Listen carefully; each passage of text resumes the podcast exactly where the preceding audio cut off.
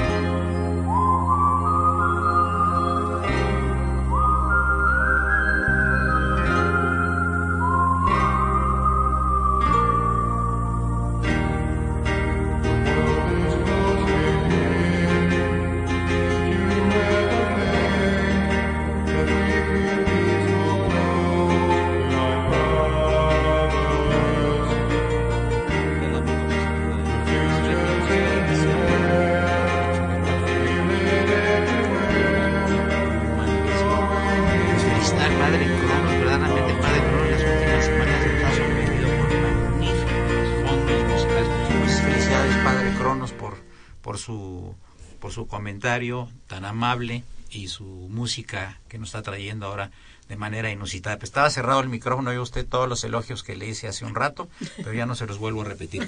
Amigos, les agradezco mucho que estén escuchando Radio UNAM y la música, por supuesto, de el Padre Cronos. Saludamos desde cabina al señor eh, Romero Escuti, el niño héroe de la radio, que está tomando unas fotos. Eh, tenemos el gusto de que se encuentre con nosotros dos muy distinguidas catedráticas de la Facultad de Derecho de la UNAM, la distinguida jurista doctora Mariana Mancilla y Mejía, quien es directora del Seminario de Derecho Internacional y, obviamente catedrática de nuestra querida Facultad de Derecho. Muy bienvenida, Mariana. Un gusto tenerte en estos micrófonos como siempre. Muchas gracias, Eduardo. También para mí es un honor y un placer. Gracias. Y desde luego, la doctora Consuelo Sirven. ¿Qué se puede decir de Consuelo Sirven? Mujer tan inteligente, tan brillante, tan agradable, ¿verdad, María Elena? Así es. ¿Verdad? Así es, así es. Las dos son encantadoras. Ah, muchas gracias. Así que muchas felicidades. Bienvenida, doctora Consuelo Gracias, muy amable. Catedrática de la Facultad de Derecho. Y por supuesto nos acompaña la gratísima presencia de Marilu González Covarrubias, nuestra conductora interna. Fíjense, amigos, que se pueden platicar tantas cosas con estas dos inteligentes y cultas damas, que ahorita estábamos haciendo un pequeño preámbulo antes de entrar aquí al aire, ¿verdad? Estábamos hablando de la mitología griega, lo hermoso que es la mitología griega, lo hermoso apuntaba la maestra Mancilla, que es la mitología azteca y también todas las mitologías, ¿verdad? Todas las mitologías tienen fantasía y tienen sueños y tienen realidades que vivimos nosotros los humanos. Y son poéticas además, ¿verdad? Son poéticas, son poéticas. Tremendamente poéticas. A veces muy necrófilas, pero también son muy poéticas. Pues es que todos los vicios humanos y las faltas y carencias están reflejadas en la mitología como en la prehispánica. ¿no? Así es. Así es. En la época pues no se, no se espantaban de tanto, aunque sí habían sus sanciones, obviamente, sobre todo en el mundo prehispánico, y muy duras. Por eran duros, eran duros. Igual que en el derecho maya también eran muy duras las, las penas. Por eso todos de derechitos, ¿verdad? Lástima que se hayan perdido esas buenas costumbres. Exactamente, cuando llegaron los españoles ya hubo el cambio completo, ¿verdad? Absoluto. De 180 grados. Pero sería motivo de otra pelea aquí entre nosotros a tres caídas con límite de tiempo.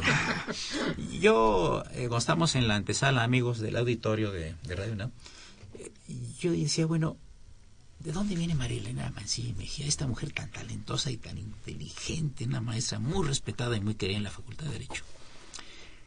Estudiaste una- algo en Tampico, ¿verdad? No, en, en Ciudad, Ciudad Victoria, Victoria. hice el cursé el segundo año de preparatoria. En aquella época eran solo dos años. Y después ya viniste a la... De- después me vine a la ciudad, me regresé a la ciudad porque yo soy de la Ciudad de México y he vivido siempre aquí, excepto ese año. Ajá. Sí.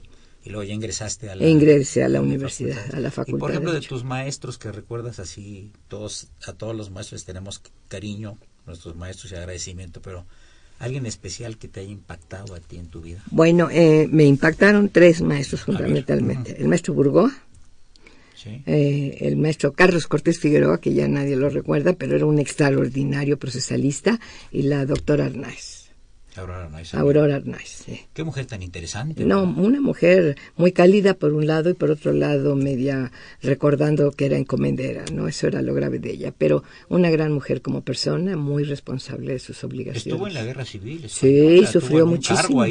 Sí, y sufrió muchísimo. En frente de ella mataron a su esposo. Sí, Sí. claro. Vino. Tiene una hija, ¿verdad? Una hija y un hijo. Ah, una hija, una hija. Una hija que es bióloga, tengo entendido, y el hijo que es ingeniero. Ajá. Y ya no siguieron ellos, obviamente, la tradición de derecho de ella. Y además, eh, una gente que aportó muchas cosas. ¿verdad? Claro, claro, claro. Tiene también un libro sobre su biografía. No, tiene, tiene Juana, Juana, sí. Julia o algo así, Sí, Ju-. Ana, eh, Ana Julián creo que se llama, o Julia María, algo así. Algo así, no, no recuerdo exactamente el nombre, pero sí es un, un libro muy interesante sobre su vida en España, toda la guerra civil, cómo llegó a Veracruz, cómo llegó a México, cómo perdió a su hijo un pequeñito, casi recién nacido en su éxodo. Fue, fue realmente un sufrimiento. Y, ella, y el lema de ella era, para vivir hay que olvidar. Y lo logró porque aquí contrajo matrimonio con un ingeniero y tuvo a dos hijos, a, a- a- a una mujer que es eh, que es de ciencias, ella está en biología, y su hijo que es ingeniero y vive en España. Él se fue a España. Qué, qué fácil es decir olvidarlo todo, pero qué difícil es hacerlo. ¿verdad? No, es muy difícil, muy difícil. cosas quedan ya grabadas. en- No, en no, gente, no las olvidas nunca. No, ¿verdad? No, marcan No, tu vida. un hijo, Sí, menos. sí. Es terrible, ¿no? Eh, Y Consuelito, cuéntanos, ¿tú dónde hiciste tu preparatoria? De mi vida, te cuento. Sí. Mira, yo estudié mi primaria, todo estudié en el Colegio Madrid. Ay, muy, muy Después- buen colegio. Pues fue fundado, ¿verdad? Por, por la, ex- el éxodo. yo la ¿Existe verdad- antes de la migración española? No sé, yo, mira, este, no sé cuándo se fundó el Colegio Madrid. Yo estudié en Chiapas hasta el tercer año de primaria. En el cuarto año me vine al Colegio Madrid, que fue un cambio muy fuerte para mí. A mí me hablaban de los ríos de España, el Duero, el Tajo. Y yo decía, no, me están engañando. ¿Ríos? El Grijalba. No, yo siempre estaba negada a lo que me enseñaban, porque yo lo que... Ya luego me adapté ya hasta la secundaria, me costó. En la secundaria estuve muy bien. Luego me fui a vivir a Argentina. Y luego me casé. ¿Y cuánto tiempo estuviste en Argentina viviendo? Como dos años nada más. ¿En Buenos Aires? No, en un lugar muy bonito, en la provincia de San Juan, eh, cerca de Mendoza, por los eh, Andes. Sí, No, sí, un claro. lugar precioso. Sí, sí. Frío. Entonces, frío. Yo quería quedarme allá. Yo quería una, casarme chapa- allá. una chapaneca que, que le guste el frío. eso Me no. encantaba, yo quería quedarme, pero mi papá se puso loco y me regresó. No quería que me casara con un argentino. Entonces me regresé y me casé. Y ya casada, tuve dos hijitos, y ya que mis hijitos iban al kinder, empecé a estudiar. Estudié primero la prepara, bueno, la preparatoria en la- el Valle de México. Y luego ya estudié la carrera. Ya. Yo iba a estudiar historia, ya estaba en historia más bien. Y este, una vez entré a una clase de derecho que la estaba dando la maestra Beatriz Bernal. Sí, cómo no. Y dije, no, yo soy de aquí. Y entonces ya eh, empecé a estudiar derecho. Qué interesante, como, como todos tenemos, ¿no? Pero tú también tenías preferencia por una materia y te tocó otra, ¿verdad? Me platicaste. A mí me pasó gustaba mismo, mucho el ¿eh? constitucional y Sí, la vida me llevó al Sí, internacional. y a mí me gustaba Sí. mucho la sociología, y a mí me llevó a la economía y a la historia de este derecho mexicano, así que... Bueno, a mí yo daba eh, procesal y la verdad no me gustaba el procesal. Y luego ya encontré lo que me gusta, derecho comparado y sistemas jurídicos. Que de veras tienes cosas muy Y historia del derecho, todo eso me gusta. Y ya que soy en este terrible in- interro- interrogatorio casi inquisitorial, ¿cómo empezó Ma- Marilu González Covarrubias? ¿En qué prepa estuviste tú? Eh, yo, estu- yo estudié en una preparatoria que está incorporada a la UNAM, el Instituto eh, de Humanidades y Ciencias, se llama Sí. INUMIC, que Sí, está sí, en sí, San sí. Fernando, Sí, sí, sí. En Tlalpan. Y mm, terminando la preparatoria ya fue que hice el examen de ingreso a la UNAM Y afortunadamente me ¿Pero quedé. te gustaba derecho? Sí, yo creo que Porque tú desde la eres primaria. filósofa más bien de formación filosófica, ¿no? Así es, ¿no? Pues empecé en la- dando sociología jurídica, después di filosofía del derecho y de ahí fue eh, que llegué a metodología jurídica, que es la materia que yo doy actualmente. El derecho es muy interesante, María Elena, y, y- y lo que tú manejas del internacional privado es, es, es complejo, ¿eh? Fíjate, yo lo llevé con el maestro Esteban Ruiz, ¿verdad? Uy, sí, Que hablaba de conflictos de leyes en el tiempo y en el espacio, ¿no? Yo me acuerdo que nos decía Así eso, ¿no? así es. Que era un verdadero choque, muy diferente al derecho internacional, pero tiene que ver qué, absolutamente. Platícanos un poco por qué tu gusto por la materia y, por ejemplo, qué, qué le puedes decir al auditorio de, de- de los temas que trata este derecho internacional privado, por favor. Bueno, mira, yo te voy a empezar diciendo la diferencia entre uno y otro derechos internacionales. Pues el público son los problemas que se dan entre los estados, los organismos internacionales. ¿Con qué fin? Con proteger a los pueblos y, y autoprotegerse los estados. El internacional privado atiende también a organismos internacionales y estados que están celebrando tratados para proteger a las personas. Es, es decir, aquí el cambio es, en unos son estados y organismos, en otros son personas, en la protección que se les da a ellos. Por y hay una cantidad, perdón, No, muy bien. Ah, hay, hay una cantidad de convenciones internacionales en todas las materias, porque efectivamente el internacional privado es una materia no como el penal o el civil, sino es un conjunto de técnicas para determinar es qué correcto. derecho se debe aplicar Sí. en eh, en el Cada- caso en el concreto, caso concreto. en el caso concreto, por ejemplo, cuando se casa una mexicana con un francés, sus hijos nacen en Alemania y tiene sus bienes en Italia. Por ejemplo, si el padre Cronos, que tiene una gran afición por, por Irlanda, se casa con una irlandesa en México y luego se va a vivir a París, tiene hijos en París y después se los lleva a los Estados Unidos, se Ah. los naturaliza y después se pelea con la señora irlandesa porque era de carácter muy fuerte y entonces No, ¿qué pues hay que ver, hay que ver, hay que ver todos esos asuntos por separado para ver qué ley se va a aplicar. primero que él es mexicano, ¿no? Sí, donde contrajeron matrimonio. Sí, ella es irlandesa. Ajá. Que ella es irlandesa, qué derechos tienen de acuerdo con cada uno. Y hay que armonizarlos. Precisamente las convenciones tienden a eso. Hay convenciones sobre matrimonio, hay convenciones sobre eh, sucesiones, sobre domicilio, sobre, sobre el, eh, alimentos de los hijos, sobre adopción, sobre cumplimiento de las obligaciones. ¿Qué pasa cuando se pelean? En este caso, del padre Cronos que se pelea con su esposa irlandesa. ¿Qué va a pasar? ¿Quién se va a quedar con los bienes y quién se va a quedar con los niños? ¿Verdad? Entonces, Pero siempre se ha de buscar lo mejor para los niños. Ah, no, por supuesto, por supuesto, pero siempre va a haber reglas para, pa- para los niños. Es, tú sabes Porque que todas ese principio de interés, el interés superior del menor. ¿sí? claro. O sea, sobre todo están los derechos del menor y protegerlo. Y, y claro, y claro están los bienes, bueno, pues el lugar donde están ubicados los bienes, el matrimonio donde se realizó, en fin, eh, de- se secciona el, el problema, Sí. sí. Se secciona el problema y se le va aplicando el derecho que corresponde a cada. Es cada interesantísimo, Sí. pero bastante complicado. Muy y tiene que- mucho conocimiento, ¿verdad? Derecho internacional público también, ¿verdad? Pues sí, también derecho internacional público, pero realmente aquí lo que rige son las convenciones, las convenciones de derecho internacional privado celebrados entre los estados y la ONU, la, la Haya, la OEA, ¿sí? Y por ejemplo, Marilena, perdona, ya vamos al, al primer corte. Por ejemplo, si te acuerdas que hace muchos años eh, México no tenía relaciones con Rhodesia Ajá. Porque era separatista, era discriminadora, tal, tal.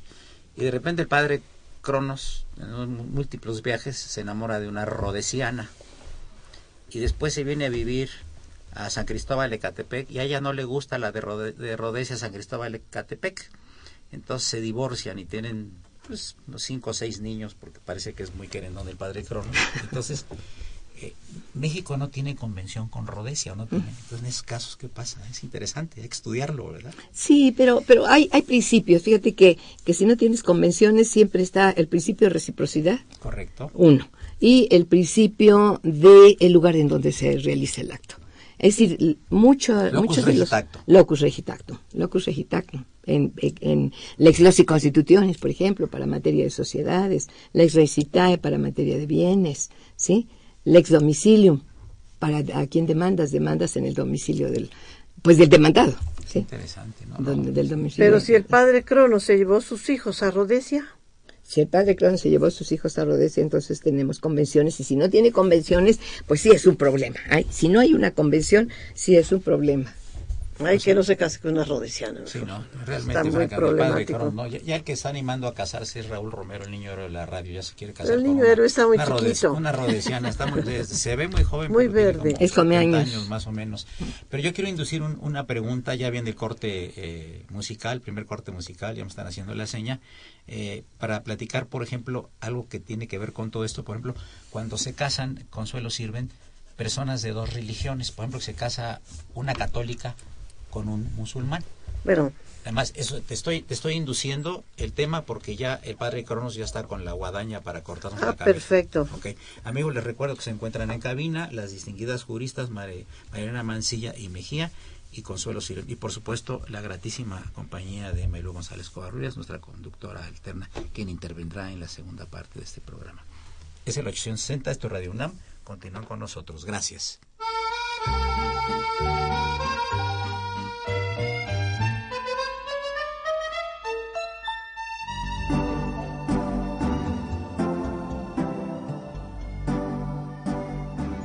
Está usted escuchando Diálogo Jurídico, Derecho, Cultura y Humanismo.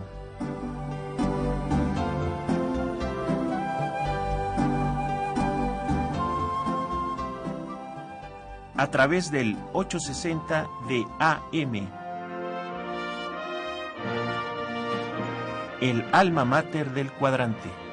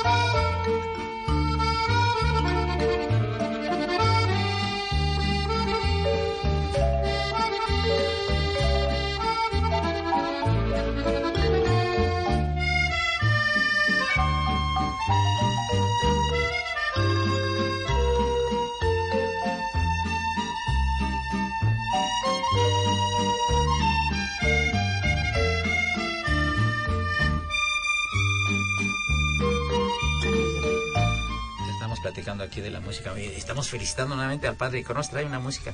Yo creo que el padre Cronos está enamorado de una rodesiana. A ver, Marilu, le querías preguntar algo a Consuelo Sirven, primero Sí. de sus maestros. Sí, retomando un poquito la pregunta que le hacía Eduardo a la maestra Mancilla hace un rato, ¿quiénes habían sido profesores que te hubieran marcado en tu formación como abogado? mira, bueno, Beatriz Bernal, Cipriano Gómez Lara Mm. y mi ídolo, la doctora María Elena Mancilla. Aquí presente. Aquí micrófonos. presente, tan cumplida, tan responsable. Yo dije, yo quiero ser así. Ella fue mi jurado en mi examen de doctorado y me acuerdo muy bien que el primero que me empezó a preguntar tenía bronquitis. Y empezó a preguntarme casi con una voz que no se le oía. Y entonces yo con los nervios empecé a responder igual, como bajito, bajito.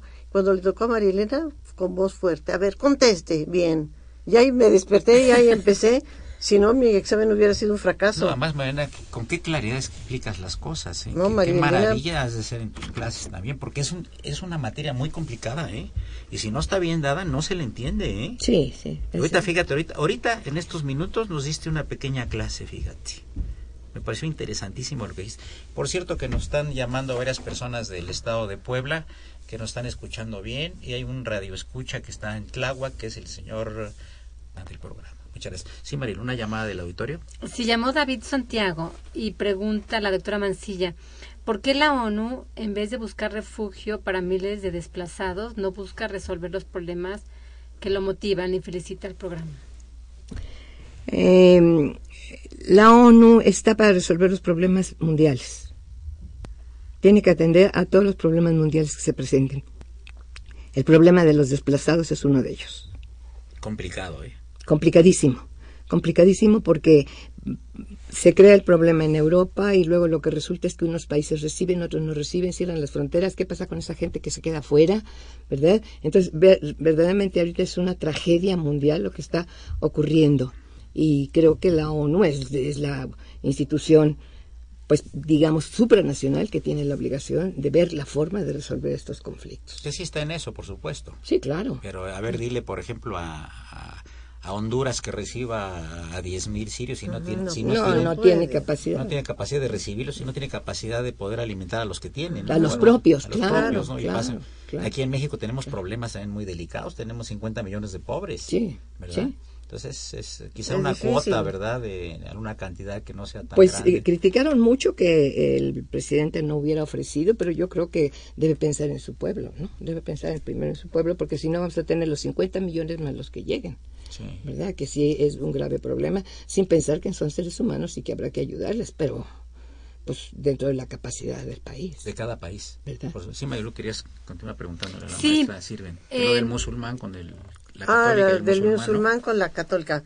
Bueno, A ver. o sea, en el Corán se dice que un musulmán se puede casar con una no musulmana, solo que sea de una religión revelada. La mujer no, la mujer ¿Cuáles son musulmana las son- religiones reveladas que para tienen ellos? su libro sagrado. Por ejemplo, con un judío, con una católica, sí se pueden casar. Con una atea, no. Entonces se puede casar. Budista tampoco. Budista tampoco, no. Este, entonces un musulmán se puede casar con una persona de otra religión. No hay problema, pero si tienen hijos y se van a divorciar, se supone que los si se casa con una de otra religión, respeta que la otra tenga su religión, sigue con la religión, pero los hijos van a ser educados en la religión del hombre, En la musulmana. en el caso Islam, que estamos planteando, en la el. Islam. Sí. Y en caso de divorcio, los hijos se deben de quedar con el padre. Entonces, Interesante. Sí, si claro, estás en un país musulmán, él- musulmán viviendo, una mujer no puede sacar a sus hijos. Ahora, si viven en otro país, entonces ahí sí puede pelear y quedarse ella con sus hijos. Desgraciadamente, lo que ha pasado en la región de Andalucía, en España, que muchas españolas se casan con marroquíes, hay divorcio y se roban a los niños y tranquilamente. Y como hace rato yo les platicaba, no es difícil, no es difícil. A veces uno dice, si me saco del país a un niño pequeño con su pasaporte, no tengo que llevar un permiso especial porque no soy la mamá. Yo no sé si últimamente eso ya está cambiando, pero mi experiencia con mis nietos es, me llevé a mi nieto a Egipto, fui con el notario para una carta, nunca me pidieron carta, nunca en ninguna parte, y eso que el niño tiene, eh, no tiene ningún apellido mío, él es Esquivel Nogués, nada que ver conmigo, ni físicamente se parece. Y en un aeropuerto me acuerdo que estaba llorando porque no le compré una cosa, y ni así nadie me cuestionó, y yo dije, qué grave, qué delicado, cómo se pueden robar a los niños. Imagínate. Sí, hay, hay- hay- yo tengo un amigo que eh, estuvo con su familia en Estados Unidos, eh, unos de vacaciones, la familia se quedó, él tuvo que regresarse a trabajar, y entonces este, se equivocó de pasaporte y, y visa y se puso el, el, eh, el pasaporte y la visa de su hija. Ajá. Y no se dan cuenta los americanos, ni en México. Entró con el pasaporte de la muchacha de 15 años o de 16 años. Y no, No se puede cuenta ser. en Estados Unidos. Y esto pasó hace unos seis meses. Ajá. Imagínate nada Después de más. que pasas por la maquinita y te toman las huellas y te toman el iris Te y te los toman zapatos. todo, sí. No, y te quitan todo lo que pueden, porque qué barbaridad, es verda- verdaderamente afrentosa esa sí, situación. Sí, bueno, en Nueva York también llevé a mi nieto, nada le preguntaron. Ah, pero eso sí, muy preocupados porque llevaba un juguetito, hasta lo abrieron el juguetito, se lo rompieron y todo. Pero él no se sintió mal, se sintió feliz porque sentía que lo habían detenido y se sintió importante. Pero que alguien dijera, a ver, este niño, ¿por qué el pasaporte o algo? Eh, y el permiso de sus padres, nunca me pidieron permiso de sus padres. Yo Entonces es el problema con esos matrimonios Claro. musulmán eh, de una mujer no musulmana con un musulmán claro. porque puede tener ese tipo de problemas que luego no puede sacar a sus hijos si vive en un país musulmán. Vamos a poner un, un, un, un problema, eh, Consuelito, que puede ser eh, muy real. Por ejemplo, Raúl Romero, Scutia, nuestro niño de la radio, se enamora de una chava de Corea del Norte. Que tú sabes que es un estado muy cerrado, es un estado muy cerrado, eh, que tiene sus propias políticas, tiene su forma de sucesión que es hereditaria, etcétera, y que es muy criticado y que dicen que es uno de los últimos reductos no del socialismo sino del comunismo. Entonces Raúl Romero se enamora de una anda de viaje en Corea del Norte y se enamora de una hermosísima norcoreana. Cuéntanos algo de Corea del Norte, tú que eres especialista en derecho comparado. ¿Cómo está la legislación coreana, norcoreana? Que es diferente a la de Sudcorea, que es la Ah, claro. es prooccidental totalmente. Occidental, sí, bueno, Corea es un país muy interesante. La península de ¿Ya Corea. estuviste tú? No, es lo que quiero, que me paguen mi viaje para irme a Corea del Norte a conocer. Pero pues no, no he podido Con ir. seis guaruras adelante y otros atrás te van a autorizar la entrada. Este, no sé, que no meta el celular, pero soy capaz de dejarlo donde quieran, pero ir a O sea, la conocer. entrada. ¿No permiten Con- los celulares? Este, parece que no, no los permiten. Bueno, la península de Corea estaba muy bien hasta que fue dominada por los japoneses, colonizada por los japoneses. Eso fue en como en mil, este, 800, 1910. Estuvieron los japoneses en la, en la Primera Guerra Mundial, seguían los japoneses y la Segunda Guerra Mundial, incluso a las mujeres coreanas, los japoneses las utilizaban como mujeres de solas. Que luego, claro, ya pasaron los años y ya pagaron un ¿De solas se refiere a la prostitución? Sí, las mujeres Solas y jóvenes. esparcimiento, Sí, las eh, mujeres jóvenes las llevaban a barracas para que para que tuvieran relaciones sexuales con los soldados japoneses. Entonces tenían que su cuota 20 o 40 atender 20 o 40 hombres al día. Entonces, al- cuando termina la guerra, pasan los años, entonces ya incluso dan una indemnización, pero se la dieron a Corea del Sur, a Corea del Norte no le dieron no le dieron nada. Cuando termina la guerra, los coreanos ya felices de la vida van a hacer su ya son independientes, ya no están ahí los los japoneses. Pero ¿qué pasa con las grandes potencias? Estados Unidos se queda con el sur y la Unión Soviética con el Norte. con el norte, con el ¿Y ¿Cuál norte. es más grande físicamente? Son más o menos tan... Más o menos. Eh, entonces, se queda una con el norte, otro con el sur. Y entonces, en el norte se funda la República Popular Democrática de Corea. Y en el sur, la República de Corea. Ahora, se separó no por problemas entre ellos, por problemas internos, por intereses de las grandes potencias. Y en 1948 eh, hecho, se da esa separación. En 50 hay un líder llamado Kim Il-sung. Entonces Kim eh, prepara un ejército y va, porque lo que dice es, toda la península es de nosotros y va a atacar al sur para que sea un solo, un solo país. Y entonces Estados Unidos pues ataca, en- eh, ataca y empieza una guerra, la guerra de Corea, que duró tres años. Duró tres años, murieron cuatro millones de coreanos.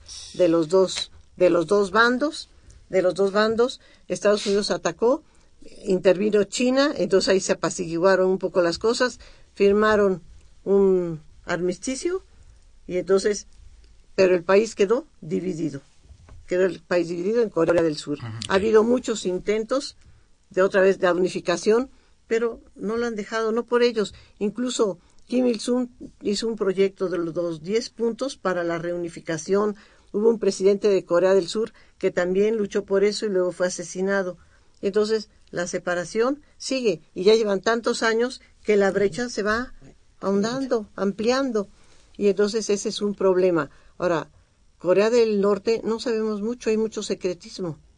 Entonces, ¿qué pasa ya? Lo que sabemos, mucha es publicidad de las grandes potencias, publicidad de Estados Unidos. Sí, porque también dicen que es de las potencias que tiene bomba atómica, Sí. ¿verdad? Sí, este, ahí está muy interesante, porque siempre está vivido amenazado. Y entonces hasta que empezó a producir plutonio, empezó a producir plutonio, y entonces Estados Unidos ahí se preocupó, y entonces hicieron que firmaran un acuerdo, este, y quiso que fueran inspectores a, a ver todo, y como no dejaron, entonces luego llegaron a otro acuerdo y Estados Unidos les dio dinero, cinco años le, los suministró de petróleo, con tal de que ya no eh, fuera nada de armas nucleares. Y luego cuando llegaron inspectores, pues no encontraron gran cosa y pensaban que les habían tomado, les habían tomado el, pelo, que les habían mentido. Ya con el tiempo, no, vieron que sí tenían, tenían misiles, tenían misiles y los problemas han seguido. Incluso en, mil- en el año 2002, el presidente Bush dijo que Corea del Norte era uno de esos estados canallas que había que atacar Corea Exploradores que desde 1994 vigilaban su programa nuclear. Los problemas siguen incluso este año, para no así hablar mucho. Este año, a principios del 2015, Corea del Norte amenazó con realizar ataques nucleares y cibernéticos, esto en respuesta al caso de agresión de los Estados Unidos. Acusó a Estados Unidos de endurecer una su política y plantear el derrocamiento de los Kim y calificó como gánster al gobierno de los Estados Unidos y criticó que en enero de este año el presidente Barack Obama predijera el futuro colapso de Corea del Norte, tras anunciar un mes antes sanciones adicionales contra el país comunista y la posibilidad de incluirlo en los patrocinadores del terrorismo. Los problemas continúan. Bien amigos, continuamos en unos momentos más. Muchas gracias. Estamos en el 860, este es la Universidad Nacional Autónoma de México. Gracias.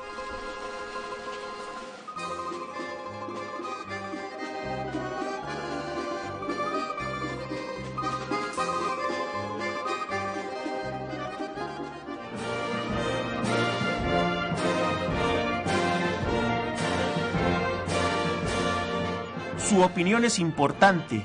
Comuníquese. Nuestro número 5536 8989. Del interior de la República 01800 5052 688.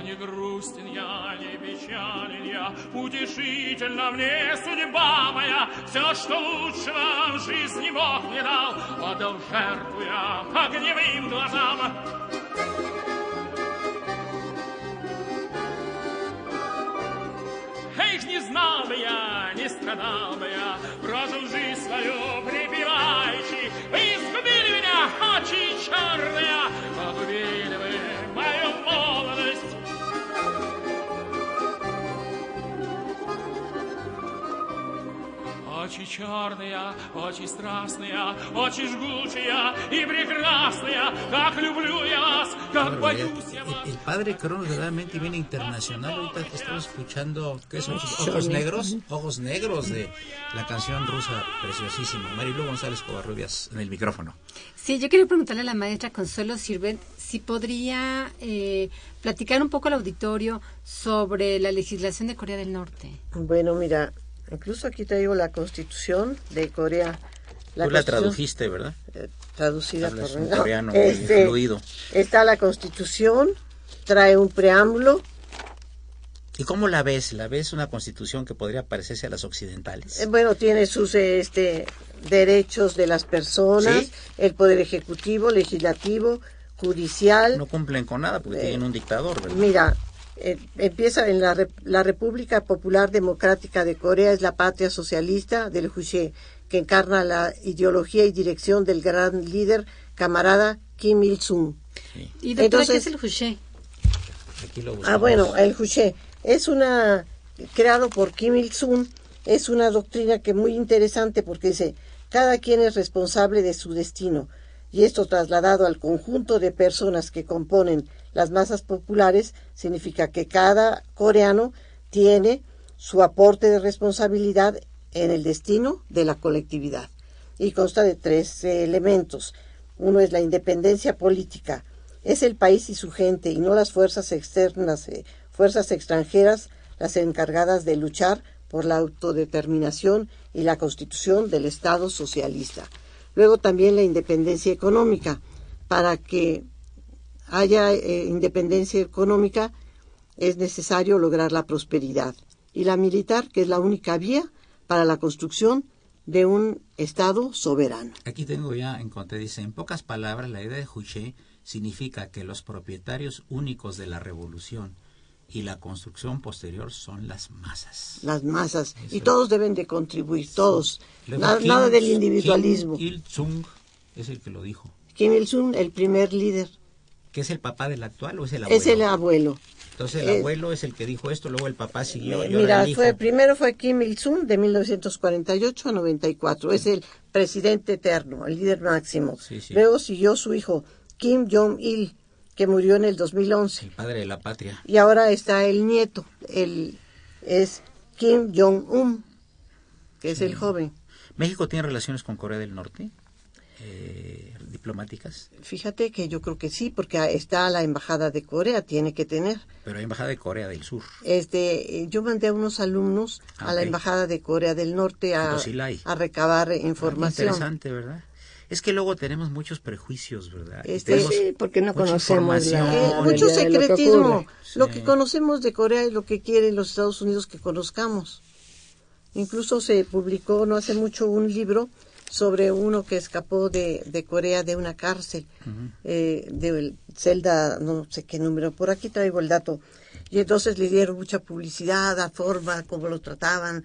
Y al cabo del tiempo él dice, bueno, la verdad, mucho de eso fue inventado para hacerlo más interesante. Sí, bueno, María Elena Mancilla y Mejía, este, tú has participado en muchas convenciones internacionales y eres asesora honoraria de la Secretaría de Relaciones Exteriores. Así es. Las convenciones son en varias áreas de menores, alimentos y sustracción de menores. Cuéntanos de lo de la sustracción de menores. ¿Cómo Bueno, antes te voy a aclarar que no Sí. solo en esas áreas, tenemos áreas en, en financieras, en materia mercantil, comercio exterior, Ah, interesante. garantías mobiliarias. Es decir, en realidad las convenciones de derecho internacional privado abarcan todas las áreas del derecho, en materia laboral, con la Organización Internacional, del Trabajo. Entonces, en todas las áreas. Ahora, sí, yo te voy a platicar de las de, digamos, de derecho familiar. En derecho familiar tenemos como que una secuencia entre adopción, alimentos, ¿sí? Adopción, la, la- y la, el problema que se presenta entre los padres que se separan o se divorcian y que por pues por, por encono entre ellos, por los problemas que se Pero de entre diferentes ellos, nacionalidades. de difer- ah, no, no, sí, no. Fíjate que no necesariamente de diferente nacionalidad. Lo, lo que determina la internacionalidad es que uno esté en un estado y otro esté en otro. Que pueden ser incluso de la misma nacionalidad. Mexicano. Tenemos mucho problema, por ejemplo, con, con Estados Unidos, el pago de las pensiones, que aunque ya en la- las divisas son más altas que las del petróleo desde hace mucho tiempo, de todas maneras hay padres que no cumplen con sus obligaciones alimentarias. Entonces, eh, se, se utiliza este medio de convenciones para, para obtener el pago de los alimentos. A ver, por ejemplo, Sí. eh, una pareja de mexicanos eh, que se casan en Estados Unidos, pero crean hijos, eh, la señora se regresa a México con los hijos, el papá está obligado a la pensión alimenticia. el papá está obligado a la pensión. Y resulta que no manda el cheque de Estados No Unidos. lo manda. ¿Qué, hace la señora con los niños aquí en México? ¿Qué hace la señora con los niños? Bueno, tiene dos, dos opciones. Ok. O asiste a la Secretaría de Relaciones Exteriores y por la vía administrativa que funciona muy bien en, en la Secretaría de Relaciones qué Exteriores y además Estados Unidos en esto es muy cumplido, logra la obtención de, de los alimentos. ¿Cómo? Bueno, hay que presentar una solicitud, hay formularios especiales que, que las personas llenan o pues al- al- hay incluso un poco de asesoría eh, jurídica para poder presentar la solicitud. Desde luego hay que determinar la, la relación parental con el... con- Si es el marido, ¿no? Sí, sí, sí. No, no, no, no, si es marido, no, eso no tiene importancia. Si el hijo es del señor. Una pregunta técnica. ¿Cómo le hacen eh, los americanos para presionar al mexicano para que sí pague? Bueno, eh, eh, eh, Se ese puede- de Chicago a Nueva York. Ese puede ser un problema, pero pueden localizarlo, lo localizan. Ahí lo tienen, ahí tienen ya una serie de, datos. de datos Con un los teclazo. digan Sí, gente. aquí nos Ok, localizan. lo mandan a llamar y dice, señor, aquí hay esto. aquí hay esto. una solicitud de relaciones exteriores, tiene usted que pagar. Tiene usted que pagar. Normalmente buscan una vía, eh, digamos, amistosa. Conciliatoria. conciliatoria. Ok. Si no lo logran, entonces sí ya se gira una orden al lugar de trabajo para que se le descuente eh, la cantidad que señaló el juez, ¿sí? Y se le, se le descuenta, y bien, si no cumple y tiene bienes, se le puede embargar. En fin, hay, ¿eh? hay, hay- no, es igual que aquí, nada más que es a nivel internacional. Tú vas a pedir la solicitud, puedes seguir la vía judicial en donde se va a seguir un juicio precisamente con todas las de la ley. tú pides a Estados Unidos y Estados Unidos va a recibirte desde la, la, la primera notificación, el emplazamiento, el ofrecimiento de pruebas, el desahogo de pruebas, la sentencia. Todo lo va a cumplir. Eh, es decir, el juicio lo va a solicitar México y lo va a llevar adelante el país al que se le está solicitando, obviamente con las reglas del país donde se está solicitando. ¿sí? Pero todo eso se, se, se, se satisface y sí, por lo menos con Estados Unidos hay una buena respuesta. Eh, doctor, ¿podría platicarle un poco a nuestro auditorio cuál ha sido su experiencia en estas convenciones? Ah, en las ¿Y comisiones. en qué Es- países has estado? bueno, yo he estado, eh, fundamentalmente yo he estado en la Haya, en la conferencia de la Haya de Derecho Internacional Privado. Es una experiencia realmente muy, muy interesante porque hay un absoluto respeto para lo que dice cada país. No importa el tamaño, no importa la capacidad económica, no importa la no importa nada. Ahí hay un absoluto respeto, lo mismo para el de El Salvador que para el de Estados Unidos que para el de Francia. Sí, lo que tú propones no, no te lo, te lo aceptan y luego hay una comisión que se reúne con el fin de armonizar todas las posturas de los diferentes países, lo cual es muy pesado porque son 74 países los que forman la, la conferencia de la Haya. Entonces es un trabajo realmente muy pesado. Yo formé parte de la yo he, form- eh, sido parte de esa comisión y le llaman comisión de redacción, pero no es comisión de redacción, es una comisión de armonización de todas las ideas, lo cual es verdaderamente complicado, porque además bu- se busca la manera de, respo- de respetar lo que dijo México y lo que dijo Alemania y lo que dijo Finlandia y lo que dijo Rusia.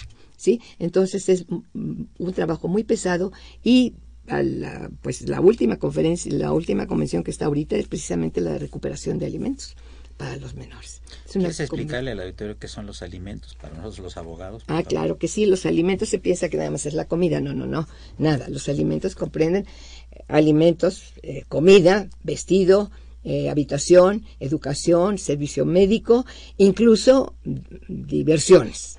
Claro, todo dentro de la capacidad del proveedor, ¿no? Del, del deudor alimentario. Es muy interesante cómo se fija. La solicitud la pide México, ¿sí? ¿Cómo se va a determinar la cuantía? Pues se va a determinar la cuantía de acuerdo con el sueldo que esté recibiendo en el país en donde está radicado. Si está en Estados Unidos, pues va a ser, eh, eh, eh, digamos, en la, en la equivalencia de dólares, ¿sí? En cambio, si el padre estuviera en México, obviamente la pensión sería mucho más baja porque nuestro peso es- está muy devaluado, ¿sí? Pero la solicitud la hace el acreedor, que es el, el- el hijo, y fíjense ustedes también, las cónyuges, la cónyuge o la excónyuge tienen derecho a pedirla, pero hay un requisito, debe solicitarlo junto con el hijo, ¿sí? Eh, así lo establece la De convención. manera conjunta con el hijo. De manera conjunta De- con el el hijo, de, independientemente de la edad que tenga. no, no, no, no, no, de ninguna manera, de ninguna manera. El hijo está protegido hasta los 18 años. Lo que se utiliza en estos países europeos fundamentalmente son los 21 años, es el, el término que se, eh, la edad que se aplica. Sin embargo, ustedes saben que me- en nosotros en México tenemos los 18 y los 25 sí es, continúan estudiando. Entonces, ese es- se llegan a hacer arreglos bilaterales en ese sentido. Se, bueno, México dice, bueno, yo doy hasta los 18, pero eh, si siguen estudiando hasta los 25, los extranjeros que vengan aquí ten- estarán protegidos y se les aceptará la solicitud de alimentos. ¿sí? Entonces, pueden hacer acuerdos o declaraciones. eh, en, en una convención hay declaraciones y reservas. En las reservas, pues el, el representante del país dice, esto, esto no lo puedo aceptar porque va en contra de mi normatividad interna. En la declaración lo, es lo mismo, pero en sentido positivo, dice, esto lo acepto hasta aquí. Es decir, sí voy a darle alimentos, pero hasta los 18, pero los puedo extender hasta tal. Y eso es una declaración interpretativa. Y vamos a decir que en el caso de que el problema es entre, entre un coreano del sur con una coreana del norte, ¿la convención lo subsana? La convención puede subsanarlo si son partes de la convención, si no, no.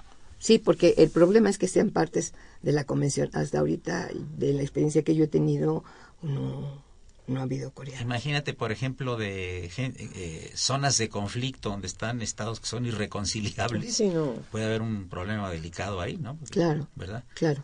Así es, así Sí, es. pero eh, es decir, eh, la, la convención protege pues, a aquellos que se acogen a ella, que la firman. También pueden no firmarla y acogerse a ella.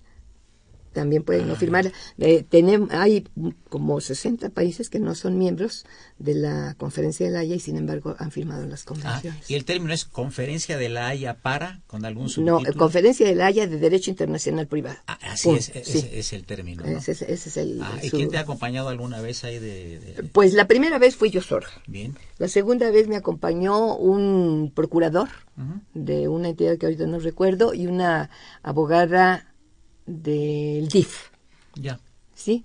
La tercera vez fui yo sola y la última vez volví a ser sola, que fue, no, fui seis veces, fueron seis, seis sesiones plenarias y la última vez eh, yo fui sola de nuevo y ¿Y el tiempo de estancia que duraste en las seis veces? cuánto 15 es? días. Ah, 15, días. Intensos, cada- ¿verdad? sí, intensos, O intensísimos, sea, te de digo. 9 a 5 de la tarde. De 9 a 6 de la tarde y luego la comisión de, de, de, eh, en la que yo formaba parte, de armonización, esa comisión se quedaba trabajando a partir de las 6 y llegamos a salir a las 12, una de la mañana.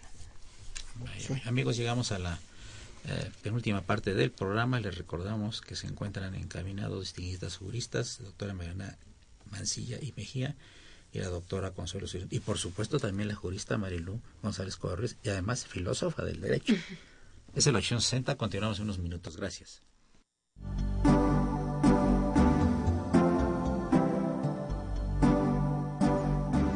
Está usted escuchando Diálogo Jurídico, Derecho, Cultura y Humanismo.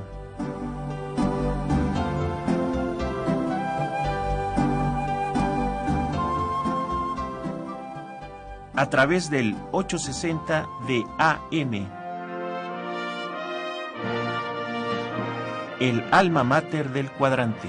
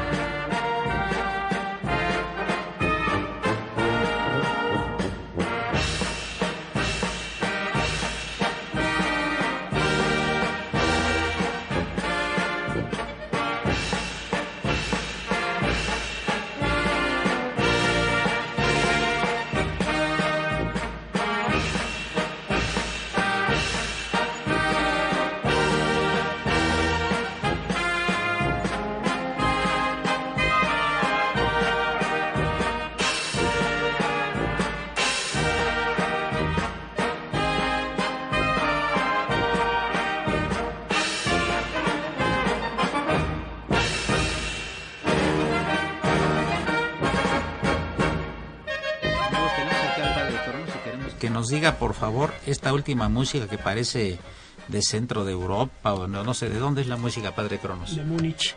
Ah, sí, tú Es adivinaste tú. Sudhai. O sea, es para la, el Oktoberfest, dice zwei, y para adentro. Ah, o Uno, sea, dos, es la tres, fiesta de la cerveza. Sí, sí, sí, que ya pronto la vamos a tener aquí en México, y en Xochimilco, en el Club Alemán. Ah, la fiesta de la cerveza también. Así es. Gracias, padre Cronos. Marilu.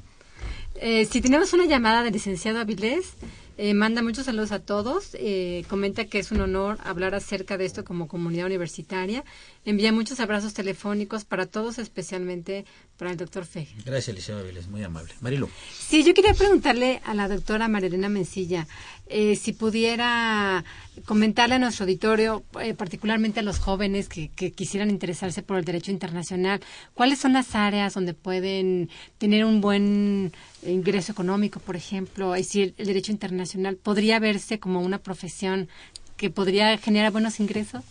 Por supuesto que sí, miren, hay despachos americanos que se están dedicando al internacional privado.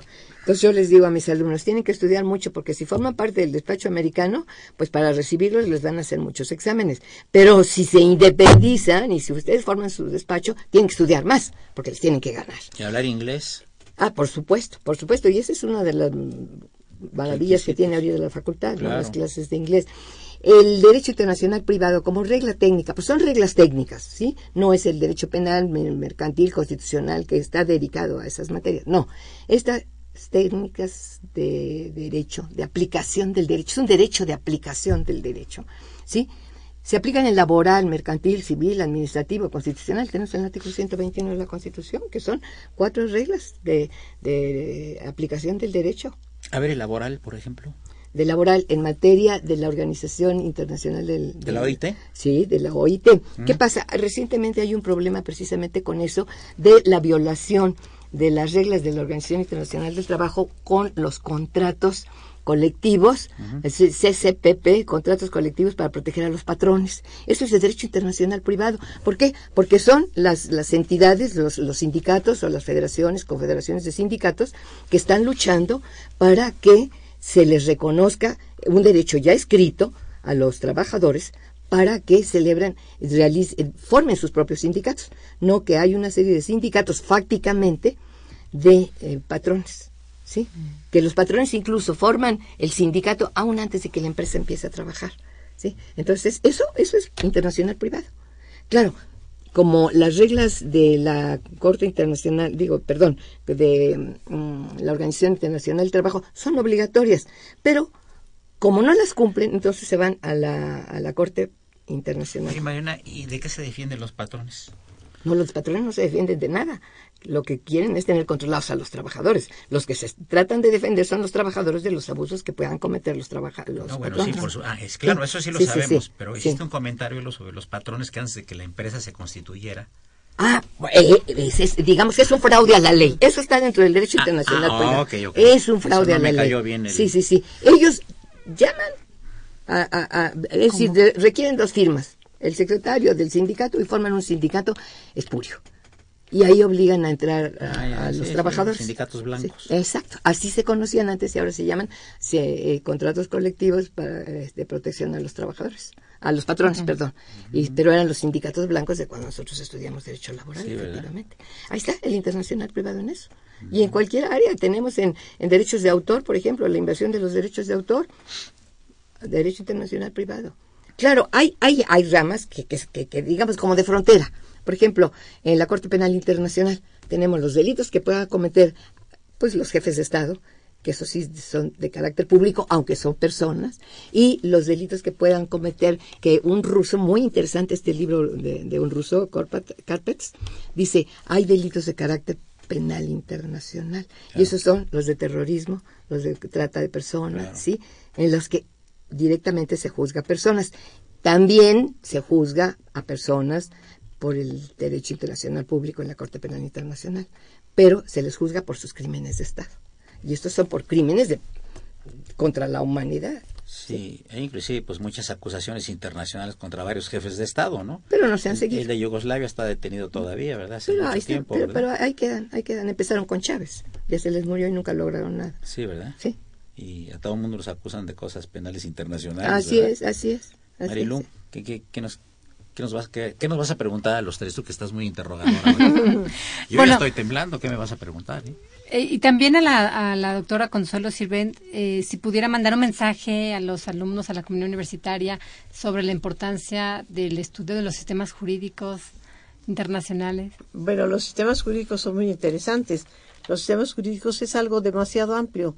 Es el derecho de cada país por eso cuando les digo cuántos sistemas hay, tantos como países existen. Entonces para estudiarlos se agrupan en familias jurídicas, que son el conjunto de sistemas jurídicos, se agrupan tomando en cuenta sus características, sus similitudes, sus diferencias. Ahora, es un, es un área amplísima, muy interesante, muy bonita y está muy relacionada con el derecho internacional, con el derecho comparado, con la historia del derecho. Ese, para mí es un, un área muy bonita, muy, este, muy amplia. Oye, de las legislaciones que tú conoces, que eres una gente que estudia un derecho comparado, eh, bueno, tienes cosas interesantísimas en tus libros que me parece que todos son apasionantes, incluyendo tu investigación sobre Guillén de Lampar, que es maravillosa. Gracias. ¿Verdad? Pero, este, ¿qué legislación aparte de la mexicana te parece interesante, atractiva para Consuelo Sirven, así de estudiarla más? la coreana, la china, la sharia musulmana. Mira, a mí el- me ha interesado mucho, me ha interesado mucho el derecho musulmán. Sí. Es lo que más estoy estudiando. Sí, Eh, me interesa mucho ese tema, lo diferente que es para nosotros. Creo que ese es lo que más me interesa. Y otro tema que ahorita me está gustando mucho es este el derecho inglés. ajá. y todos los cambios que ha habido últimamente, la idea que tenemos del Parlamento aristocrático y cómo ha ido cambiando, cómo ha ido cambiando una Cámara de los Lores que le han ido quitando facultades y ya no tiene nada, se me hace Desde interesante. Juan sin miedo, Juan sin tierra. Juan sin tierra, Juan desde Juan sin Juan tierra. sin tierra. Entonces, ahora, a mí me apasiona el tema que estoy estudiando, por ejemplo, de Corea del Norte. Apenas estoy estudiando y me ha gustado mucho, que veo su sistema y, ves la constitución, y dices, pues es un sistema parlamentario. Tienen un primer ministro y un presidente. Y luego te das cuenta que no, que tienen un, tenían un presidente, lo nombraron presidente eterno, que es Kim Il-sung, entonces ya no puede haber presidente porque ya tiene su presidente eterno. Hay un primer ministro, pero el que gobierna es el nieto del presidente eterno, es una dictadura hereditaria. Después de la muerte de Kim Il-sung, su hijo, y ahora el nieto. Y ahora quién sabe cómo estará la situación económica de la gente. Este, la situación dicen, no se puede saber, pero dicen que hubo hambruna, que muer- muchas personas muertas de hambre, que por la situación, por desastres naturales, que hubieron grandes inundaciones, que arrasaron con cultivos, que estuvo muy mala situación. Pasa el tiempo y luego viene una sequía que es la peor en 100 años. Entonces parece que sí la situación no está muy bien y luego más que lo han dejado solo sus aliados, que era la Unión Soviética y China. Entonces parece que la situación económica ahorita no está muy bien. Al contrario de Corea del Sur, que es un emporio de tecnología, ¿verdad? Y que tiene las cosas más interesantes y más avanzadas del Más interesantes. Ahora, yo creo que Corea del Norte tiene cosas también muy interesantes. Yo aquí creo que lo importante sería reflexionar sobre el tema de la libertad y de la igualdad. Claro. Puede ser que en Corea del Sur haya libertad y en el otro igualdad. Y en Corea del Norte quizás sí, quizás no.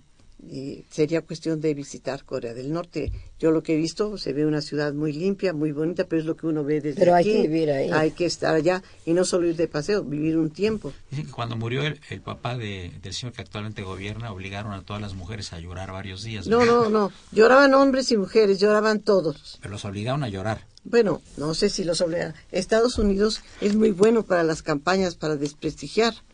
Entonces, no sabemos si de veras o son o son muy sentimentales, pero en las fotos se ve que están llorando parejo hombres y mujeres. Y durante varios días, ¿verdad?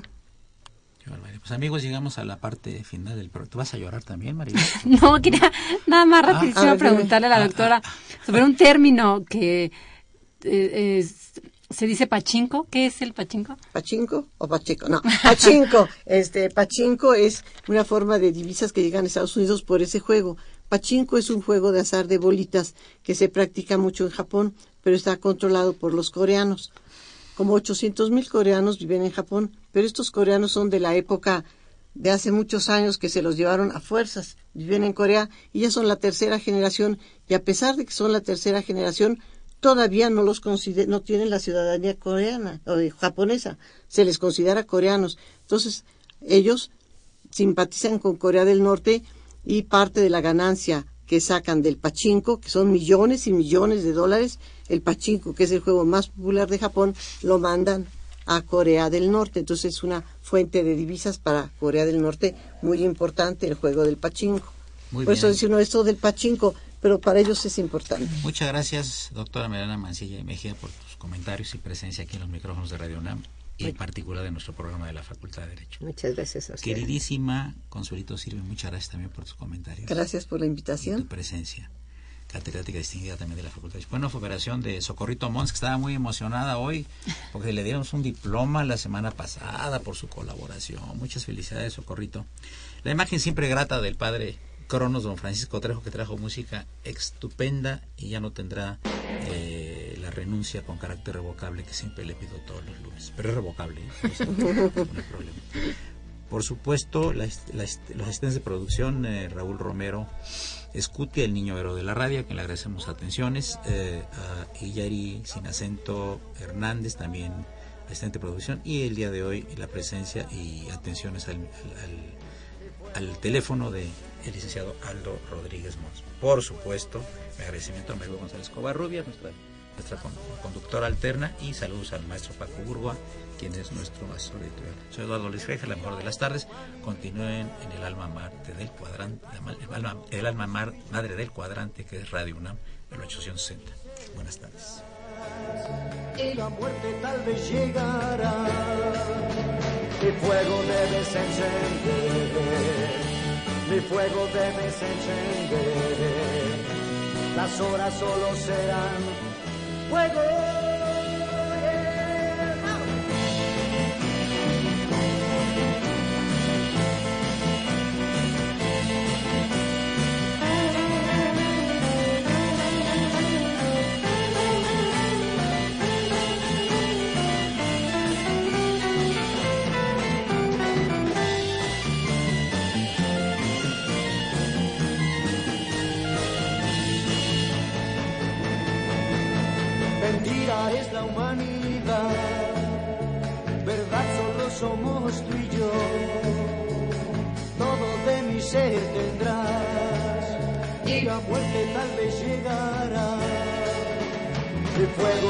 Debes encender, mi fuego debes encender.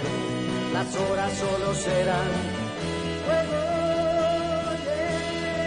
No pienses en volver atrás, la noche no se volverá, la mente ya no pensará, y tú me entregarás tu amor. Mi fuego debes encender, debes encender, las horas solo serán fuego.